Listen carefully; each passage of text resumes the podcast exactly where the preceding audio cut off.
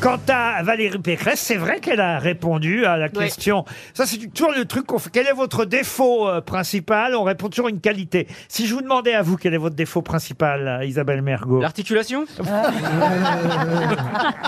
La sociabilité. Ariel, quel est votre défaut La gaieté.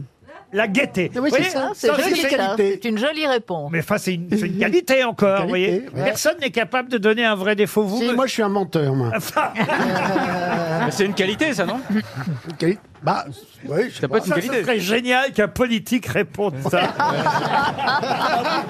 Quel est votre principal défaut Je suis menteur. Ah, moi, moi, je vote pour lui parce que ça veut dire qu'il est honnête. Ah oui, et ce serait d'un seul coup une vraie preuve de sincérité.